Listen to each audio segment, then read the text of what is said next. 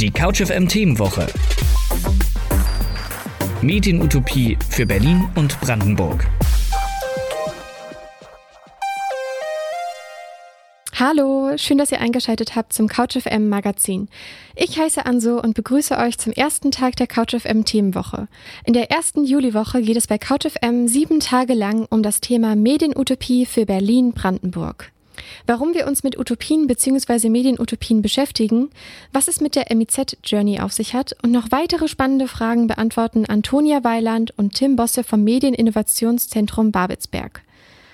In einem Interview mit CouchFM-Reporter Florenz, der gerade in New York wohnt, habe ich über die Unterschiede von Medien in Deutschland und in den USA gesprochen. Und um euch auf den Geschmack zu bringen und euch auch mit dem Medienutopie-Fieber anzustecken, habe ich zwei Kostproben aus den kommenden Sendungen mitgebracht. Einmal gibt's Musik aus dem Klangkompott, der euch am Mittwoch erwartet. Und von dem Gästezimmer am Donnerstag gibt's auch einen Ausschnitt. Der Medienwissenschaftler Prof. Dr. Stefan Günzel und ich haben über Utopien und die Entwicklung von Medien gesprochen. Also eine vollgepackte Sendung heute. Bei CouchFM hören wir jetzt Tora mit Tiger. Tora mit Tiger bei CouchFM auf der 91.0 bei Alex Berlin. Ich heiße Anso und in dieser ersten Juliwoche geht es bei CouchFM um Medienutopien für Berlin-Brandenburg. Gesprächsstoff. Warum beschäftigen wir uns in dieser Woche überhaupt mit Utopien bzw. Medienutopien? Sehr großen Anteil zur Beantwortung dieser Frage hat das Medieninnovationszentrum Babelsberg. Das MIZ ist eine Einrichtung der Medienanstalt Berlin-Brandenburg und auch das Haus, was zusammen mit der Humboldt-Universität zu Berlin Couch FM überhaupt erst möglich macht. Natürlich könnte ich nun selbst erklären, warum wir uns so intensiv mit dem Thema beschäftigen, aber warum, wenn wir das MIZ an dieser Stelle einfach selbst zu Wort kommen lassen können? Im Studio begrüße ich Antonia Weiland und Tim Bosse vom MIZ Babelsberg. Herzlich willkommen. Hallo. Hallo. Als Einstieg beginnen wir mit der Frage, was macht ihr beiden eigentlich im MIZ? Da würde ich doch glatt mal Antonia, äh, an Antonia übergeben. Weil ich nicht so lange da bin wie du, oder nee, was? Ladies first. Ladies first, naja, weil du bist der alte Hase und ich bin der junge Hüpfer hier. Hm, Mit mir das habe ich überhaupt. Ähm, ja, was mache ich hier? Eine Menge. Ähm, angefangen bei Veranstaltungen. Ich äh, bereite die inhaltlich vor, organisiere die, konzipiere die, kommuniziere sie nach außen, ähm, bin aber auch immer intensiv in, in Programmarbeit eingebunden. Ähm, ja, das ist so mein, mein Aufgabenfeld hier. Ja, und wenn ich einfach mal direkt übernehme, also ich betreue hier den Bereich Ausbildungsrundfunk, der ist so im Bildungsbereich verankert und habe da ja ganz viel mit Universitäten und Hochschulen zu tun und äh, realisiere viele Projekte zusammen mit Studierenden, TV-Formate, Online-Formate, Hörfunkformate wie beispielsweise auch CouchFM. Und äh, so gibt es immer wieder äh, viele bunte Dinge, die es hier im Haus zu erleben gibt. Und äh, das macht es auch immer wieder ganz frisch. Bereits vor einigen Wochen kam Tim auf mich zu mit der Idee, dass wir bei CouchFM eine Themenwoche Medienutopie machen sollten. Das ist nämlich das Thema der ersten großen Journey im MIZ. Mittlerweile weiß ich, was Tim damit meinte, aber an dieser Stelle nochmal konkret. Womit haben wir es bei der MIZ Journey zu tun? Vielleicht mal eine Frage, mit der ich antworten Ja, unbedingt. würde. Finde ich gut. Also ich habe ja angefangen und da stand immer dieses Wort Journey im Raum und alle haben sich gefragt, was ist das denn eigentlich? Ähm, Und äh, Stück für Stück hat das Ganze Gestalt angenommen. Wir sind ähm, thematisch eingestiegen und das bedeutet eigentlich, wir leben in einer Zeit, in der es total viele Umwälzungen, gerade digitaler Natur in der Medienlandschaft gibt. Wir sind vor viele Herausforderungen gestellt. Die alten Strukturen werden umgewälzt, äh, sinkende Einnahmen, das irgendwie Sterben der großen Medienhäuser und das ist, äh, wir sind vor die Herausforderung gestellt, wie wir denn eigentlich einer Zukunft begegnen können, ähm, in der es Lösungen gibt. Und das ist eigentlich so der Claim, äh, der unsere Journey rahmt und framet. Ähm, wie, in was für einer Medienlandschaft möchten wir eigentlich, ähm, sagen wir mal, äh, in zehn Jahren leben?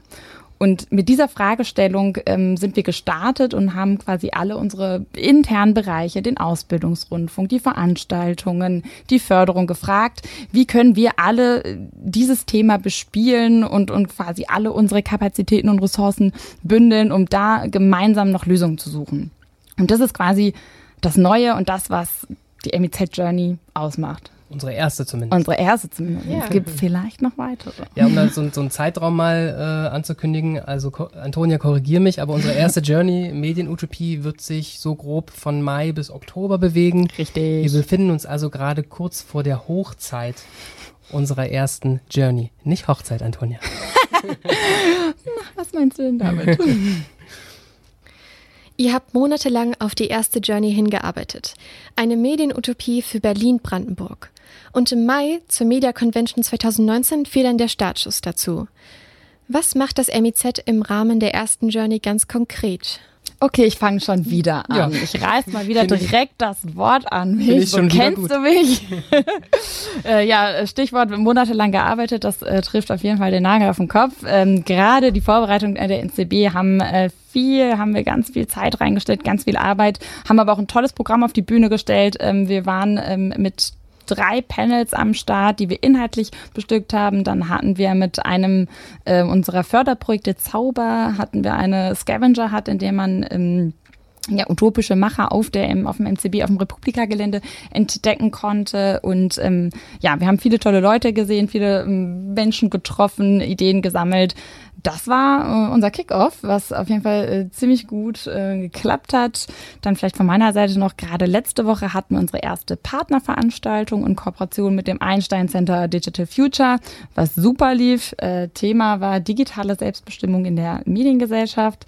Da hatten wir einmal einen ähm, Professor auch von der UDK eingeladen, äh, Maximilian von Grafenstein und einmal Stefan Dörner, der war oder ist ähm, Chef- Online-Chefredakteur von T3N und ja, ging auf jeden Fall hoch her, wurden äh, spannende, steile Thesen äh, formuliert. Ähm, ja, und Das äh, große Ding steht ja noch bevor, das ne? große Ding steht noch bevor. Du hast es schon angeteasert. Äh, Die Hochzeit Ja. äh, steht uns bevor. Ähm, und zwar ein Ideenwettbewerb. Ein Ideenwettbewerb für junge Innovatoren. Ähm, Gerade angesprochen ist eine junge Zielgruppe. Ähm, die vielleicht studieren, die gerade fertig sind, die in den ersten Berufsjahren stecken und eine Idee haben, wie sie die gerne, also die sie gerne umsetzen möchten. Und bei der Umsetzung würden wir gerne helfen. Ähm, ihr könnt euch bis zum 31. August für unseren Utopie-Parcours bewerben. Ähm, der Ganze findet, das findet dann im Oktober statt. Und wir möchten euch bei der Umsetzung helfen. Also innerhalb von einer Woche ähm, wird eure Idee quasi durch äh, unterschiedliche Parcoursstationen äh, durchgeschleust und gefeilt und getuned äh, und geprototyped. Und am Ende könnt ihr die vor einer Jury pitchen und eben 5000 Euro gewinnen. Äh, die Jury äh, besteht aus, äh, naja, ich will jetzt noch nicht zu viel verraten, aber von äh, Menschen, die in der Medienbranche was zu entscheiden haben. Ähm, hier von Medienhäusern aus der Region und äh, das Ganze wird dann am 29. Oktober bei Alex Berlin sein. Ja, habe ich noch was vergessen? Ja, also was ich da gerne noch erwähnen würde, wäre, dass ähm, der Einstieg, um in diesen Utopie-Parcours reinzukommen, äh, oder- oder die Hürde auch für die Teilnehmer gar nicht so groß ist. Also man kann einfach mal, also wenn es überhaupt schon Ideen gibt oder eigene Vorstellungen, wie denn so eine eigene Medienutopie in zehn Jahren aussehen würde, ähm, einfach mal mutig sein und mal so eine Idee bei uns einreichen. Wie gesagt, die Hürde ist sehr gering.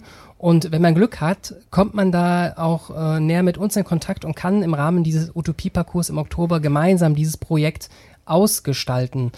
Ähm, also wie gesagt, unbedingt mal, mal reinschauen. Infos gibt's da auch auf unserer Webseite. Und äh, natürlich auch im Ausbildungsrundfunk gibt es eine Menge Projekte, die, was heißt eine Menge, aber so einige Projekte, die sich mit dem Thema Medienutopie beschäftigen. Ein Projekt, wir stecken gerade mittendrin, ja, hier diese Themenwoche, CouchFM, beschäftigt sich vom 1. bis 7. Juli 2019 mit dem Thema Medienutopien. Und äh, um ein weiteres Projekt hinzuzuziehen, wir haben mit der FU Publizistik jetzt im, Mai, Juni ein Projekt durchgeführt. Es äh, ist sozusagen in den letzten Zügen, äh, wo wir ein TV-Format entwickelt haben oder eine TV-Sendung, was sich auch so ein bisschen das Thema Medienutopien widmet. Ähm, ein Pendant im Hörfunkbereich gibt's da auch noch. Und ein Projekt, auf das ich mich sehr freue, das ähm, findet jetzt aktuell im Juli kommendes Wochenende statt. Und zwar äh, werden wir da gemeinsam mit der Filmarche uns dem Thema 360 Grad Videoproduktion etwas annähern. Und dann mal neben einem Workshop, wo wir mit den Studierenden herausfinden, wie funktioniert 360, wie erzählt man Geschichten in 360, auch Geschichten finden, die sich dann ganz konkret mit dem Thema Medienutopien beschäftigen. Und da ist die Idee, dass wir ein dokumentarisches Format, ein ja, fiktionales Format und ein ja eher mit journalistischem Schwerpunkt Format, nenne ich es mal, das journalistische Format äh, annähern und äh, ja, und unterschiedliche Bereiche einfach mal ausprobieren lassen, dann auch in dem Fall. Also da äh, kommt noch so einiges. Und das Ganze wird dann äh, hoffentlich Ende Juli seinen Abschluss finden und dann spätestens im August auch veröffentlicht. Ihr habt es gerade erwähnt, für den Utopie-Parcours läuft gerade die Bewerbungsphase. Stichwort Ausschreibung, eines der grundsätzlichen Themen im MIZ ist die Innovationsförderung. Auch die wollen wir hier nicht unerwähnt lassen, denn aktuell wird wieder nach neuen Projektideen gesucht. Vielleicht habt ihr hier schon ein paar Infos für uns? Ganz gerne, wenn ich da einfach mal übernehmen darf, Antonia. Sehr gerne. ähm, der Innovationsbereich bzw. die Innovationsförderung ist ja eine unserer großen Säulen, wenn ich so nennen kann, auch im MIZ, neben den Veranstaltungen und im Bildungsbereich. Und äh, wir beschäftigen uns per se, Journey hin oder her, immer mit der Förderung von innovativen, technischen, journalistisch angehauchten Projekten. Und äh, da schreiben wir regelmäßig für verschiedene Zielgruppen aus, Medienprofis, Partnerschaften, Studierende, Startups. Und letztere sind auch die, für die wir aktuell auch wieder eine Ausschreibung draußen haben. Passt auch ganz gut für ein studentisches Radio, glaube ich. Ähm, also wenn da Studis draußen sind, die vielleicht auch in dem Sinne eine Projektidee haben, die noch viel konkreter ist, als wie äh, sie für einen Medien-Utopie-Parcours sein könnte. Ähm, dann lohnt es sich vielleicht auch da mal einen Blick reinzuwerfen. Unsere Förderungen sind äh, immer mit einem Projektbudget ähm, sozusagen dotiert, in Anführungsstrichen. Wir haben da 30.000 Euro in dem Fall, die wir als Produktionsbudget zur Verfügung stellen können. Und natürlich zahlreiches Know-how in Form äh, von unseren Persönlichkeiten. äh, und äh, wir unterstützen natürlich auch mit Coachings und mit Workshops um die eigene Projektidee weiter nach vorne zu bringen. Also wenn man da eine, eine Idee hat und äh, da ein Projekt angehen möchte als Studie, als Startup, lohnt es sich auf jeden Fall da nochmal einen Blick reinzuwerfen und äh, den aktuellen Förderzeitraum auszunutzen und sich bei uns zu bewerben. Und wenn man Glück hat, kann man dann für eine Jury pitchen, die dann entscheidet, ob das Ganze dann auch im MIZ gefördert wird. Also immer eine spannende Angelegenheit und immer hochaktuell bei uns. Vielleicht noch kleine Ergänzung, ihr könnt euch noch bis zum 21. Juli bewerben. Also äh, noch gute drei Wochen. Habt ihr Zeit? Äh, Schaut es euch mal an, schaut auf unsere Website, da kriegt ihr auch noch ein bisschen mehr Infos. Bam. Bam. Wir neigen uns langsam dem Ende unseres kleinen Gesprächs, aber wer von Antonia und Tims Stimme nicht genug bekommen kann, dann gibt's eventuell in absehbarer Zeit Nachschub, denn es gehen Gerüchte rum, dass das MIZ an einem Podcast arbeitet. Ist da was dran? Man munkelt. Ja, man munkelt. Also da, da, halten wir uns noch äh, verschleiert, bedeckt. Ich weiß nicht, was ist der richtige Ausdruck? ja, ich weiß auch nicht. Ich muss auch, äh, ich muss auch zu meiner Schande gestehen, meine Stimme klingt vielleicht aktuell nicht ganz so sexy, weil ich mit einem kleinen Schnupfen äh, versehen wurde macht es sehr sexy. Ähm, also äh, wer das in reinster Reinkultur haben möchte, der äh, muss da noch sich ein paar Wochen gedulden. Aber ja, wir basteln da äh, still und heimlich an ja. einem kleinen Projekt und ähm, werden dann da auf jeden Fall noch im Rahmen unserer Journey äh, mit konkreteren Details aufwarten. Also seid gespannt. Äh, schaut ab und zu mal auf unsere Website. Äh, da findet ihr dann aktuelle Informationen. Genau. Okay. Das, was Antonia sagt. okay, dann bleiben wir gespannt. Vielen Dank an Antonia und Tim. Gerne. Sehr gerne. Also, das MIZ Babelsberg hat ein vollgepacktes Programm und bietet für euch Medienschaffende da draußen viele Möglichkeiten der Förderung. Habt ihr spannende Ideen, wie die Medienwelt von morgen aussieht, dann bewerbt euch für den MEZ Utopie Parcours oder solltet ihr gerade eh schon an einem Projekt arbeiten, das Journalismus und Innovation vereint, dann wäre die Innovationsförderung des MEZ vielleicht eine Möglichkeit für euch. Alle Infos dazu gibt's in aller Ausführlichkeit auf www.miz-babelsberg.de. Bei CouchFM gibt's jetzt Amelie mit Oh My. Äh, Amelie mit Oh My bei CouchFM in der Themenwoche eine Medienutopie für Berlin-Brandenburg. Darum soll es die nächsten sieben Tage gehen. Um euch einen kleinen Einblick in die Woche zu geben, Morgen im Live-Magazin mit Lena geht es unter anderem um das Thema Sprachassistenten und die Stiftung Barrierefrei Kommunizieren. Mittwoch gibt's eine Stunde Musik im Klangkompott mit Roberta. Im Klangkompott geht es unter anderem um das Thema Revolution, Zukunftsträume, unbekannte Welten, das Internet und vielleicht treffen wir auf dem Weg auch ein paar Weltraumrobotern. Donnerstag geht es weiter im Gästezimmer. Da spreche ich mit dem Medienwissenschaftler Stefan Günzel über Medienutopien. Am Freitag im Magazin mit Mona und Moritz hören wir eine experimentelle Soundcollage von Delila und in der Freitagsfrage haben wir die Studierenden auf dem Campus mal gefragt, wie ihre Medienutopie 2030 aussieht. Diese Frage könnt ihr Zuhörer auch gerne in der heutigen Instagram Story von CouchFM beantworten. Wie stellt ihr euch das Jahr 2030 vor? Wie wird die Medienlandschaft sich verändert haben bis dahin? Im Wochenende geht es natürlich auch thematisch um Medienutopien. Am Samstag gibt es eine Playlist mit Songs, die sich thematisch mit Utopien und Dystopien auseinandersetzt. Und abschließend gibt es am Sonntag eine Best-of-Sendung mit den besten Ausschnitten aus den Sendungen. Kommentiert das gerne in unserer Instagram-Story von CouchFM. Ja, weiter geht's bei uns mit John van Deusen mit Whatever Makes You Mine bei CouchFM an diesem Montagnachmittag.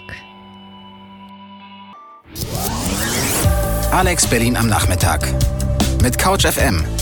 Täglich 17 bis 18 Uhr.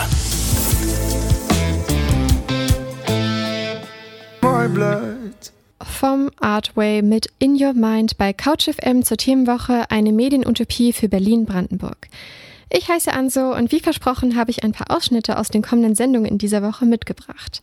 Den Anfang macht das Gästezimmer, was am Donnerstag zu hören sein wird.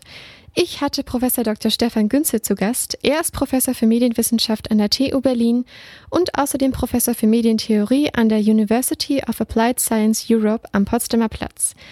Es geht ihm vor allem um die wissenschaftliche Auseinandersetzung mit Medien.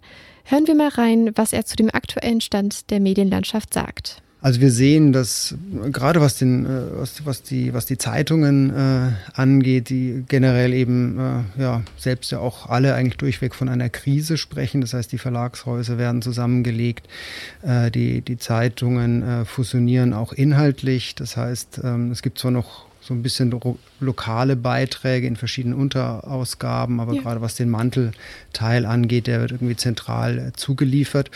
Und äh, dadurch verlieren wir einen, einen großen Teil an, an Meinungsvielfalt, aber auch an Abbildung, an dem, was eben lokal passiert. Und ähm, das ist etwas, was generell unsere Lebenswelt betrifft. Also das spiegelt sich nicht nur in den Medien, sondern das, das Lokale wird zugunsten des äh, Globalen nivelliert, gerät in den Hintergrund. Das Medium, in dem wir uns ja jetzt gerade befinden, also das Radio, hat auch eine interessante Geschichte hinter sich, gibt es ja seit ungefähr 100 Jahren und war am Anfang wirklich das neue Medium, das die, das die Menschen begeistert hat, hat auch zu einem zeitweiligen Einbruch dann der der Platten- bzw. der, der Grammophonindustrie geführt, weil die Menschen auf einmal ja sowas wie Musik im Radio hören konnten, aber auch Theaterstücke, die sozusagen umgemünzt wurden, beziehungsweise die berühmten Hörspiele, die dann im Radio entstanden sind, waren, waren ganz entscheidend für dieses uns jetzt alt erscheinende Medium, aber doch im, im 20. Jahrhundert dann ein, ein neues Medium, was die Menschen begeistert hat und vor allem anders als Zeitungen oder Bücher früher Menschen das Gefühl gegeben hat, gleichzeitig Zeugen einer Sendung, einer Übertragung, äh, das äh, Aufführen eines, eines Musikstücks oder eines äh, Theaterstücks zu sein. Und das ist der, der Moment, in dem die Menschen vielleicht zum ersten Mal realisiert haben, dass Medien Raum und Zeit überwindend ähm, Globalisierungstechniken sind. Ja, also das, das, das Radio hat im Grunde all die nachfolgenden Medien wie Fernsehen, aber letztendlich auch das Internet ein Stück weit vorgeprägt. Nicht jetzt in der konkreten Technologie, aber in dieser Idee der, der Menschen, der des gleichzeitigen überall zugreifen Könnens auf Informationen. Radio und Fernsehen sind die, die alle dann auch nochmal so natürlich die Menschen gleichzeitig dabei auch versammeln und nicht ja. verstreuen und vereinzeln, während das Internet gewissermaßen Kombination aus diesen globalisierenden Medien sind und der, der Tradition des, des vereinzelten Buchlesers, äh, der Leserin, die dann eben jetzt heute im Internet dann sich gezielt einzelne Informationen herausgreifen kann aus diesen Angeboten, die im World Wide Web zur Verfügung ja. stehen beispielsweise. Das war ein Ausschnitt aus dem Gästezimmer, was am Donnerstag bei CouchFM laufen wird. Im Gästezimmer haben Stefan Günzer und ich über den Werdegang von Medien, die Begriffe Utopie und Dystopie, die Entwicklung von Computerspielen, den Vergleich von analogen und digitalen Medien und einen Ausblick auf die Medienlandschaft 2030 gesprochen. Die Themenwoche bei CouchFM vom 1. bis 7. Juli 2019 zum Thema Medienutopie für Berlin und Brandenburg. Ich heiße Anso und in der ersten Juliwoche dreht sich bei CouchFM alles um das Thema Medienutopien. Kulturkompass.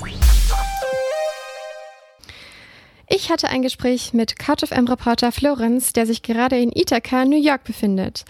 Mit ihm habe ich mich über die Unterschiede zwischen den Medienlandschaften in Deutschland und in den USA unterhalten. Hallo Florenz.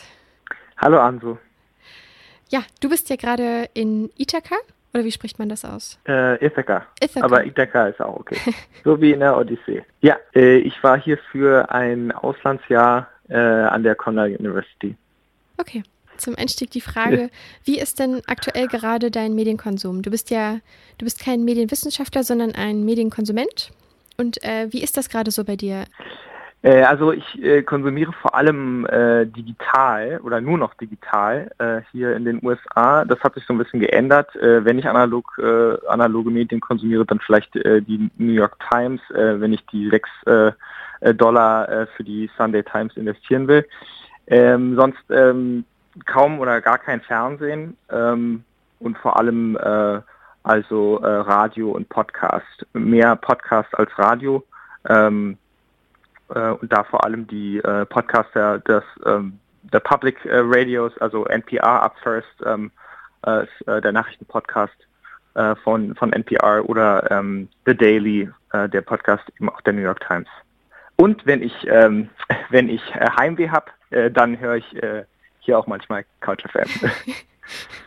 Vielen Dank.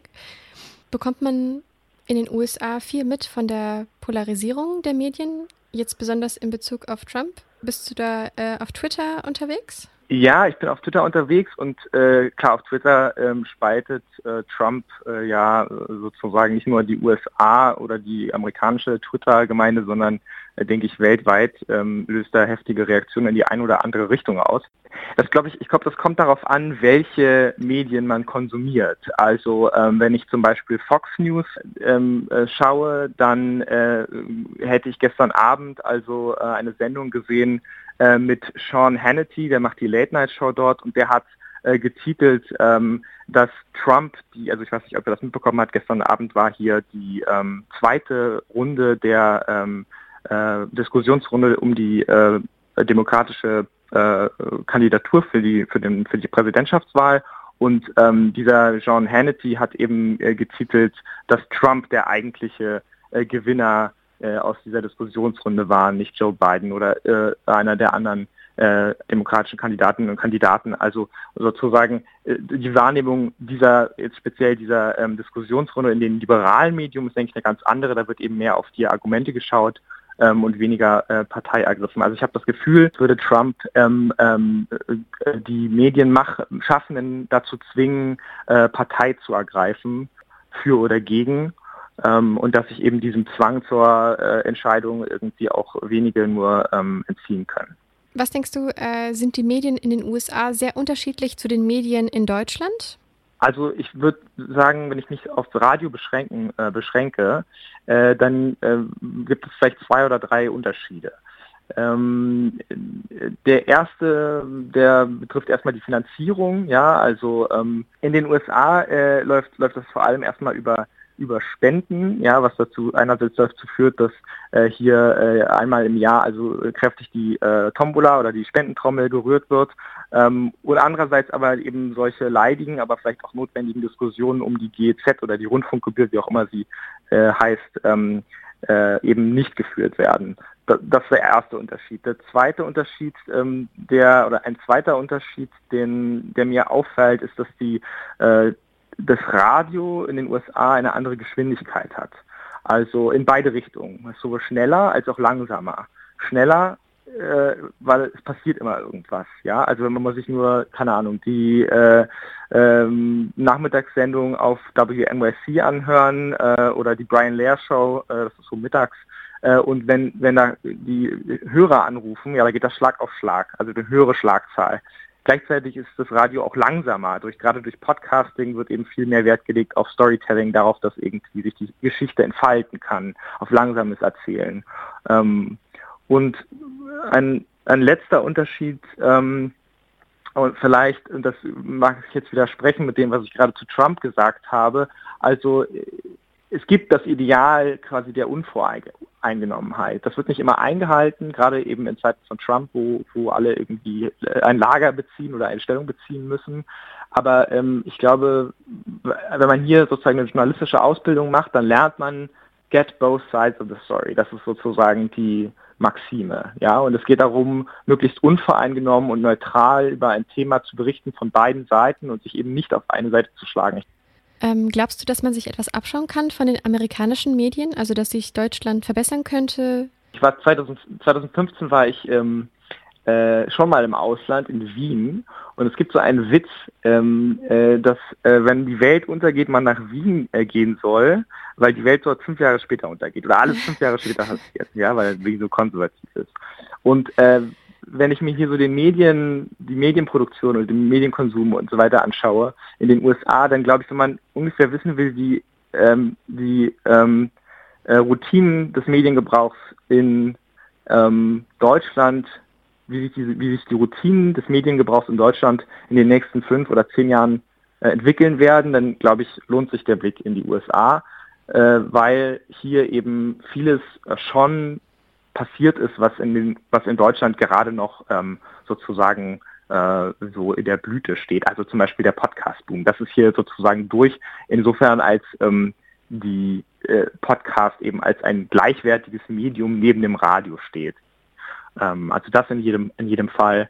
Ähm, äh, und wie ich vielleicht auch gerade schon gesagt habe, also ähm, ich glaube, ich würde mir selber wünschen, fürs deutsche Radio eben Geschichten zu, zu hören, die ähm, ähm, wo, wo ich die Journalistinnen oder die jo Journalisten ähm, weniger laut, so deren die Meinung des Journalisten oder der äh, Journalistin weniger, weniger laut höre. Ja, also Geschichten, die, die irgendwie versuchen, das Ganze irgendwie, die ganze ähm, Seite der, der Geschichte irgendwie abzubilden. Und da gibt es zum Beispiel auch ein positives Beispiel. Also ich, da war ähm, in, vor, also kurz nach der Europawahl ein, ein Europaspezial eben von Katrin Benhold, der Berlin-Korrespondentin der New York Times.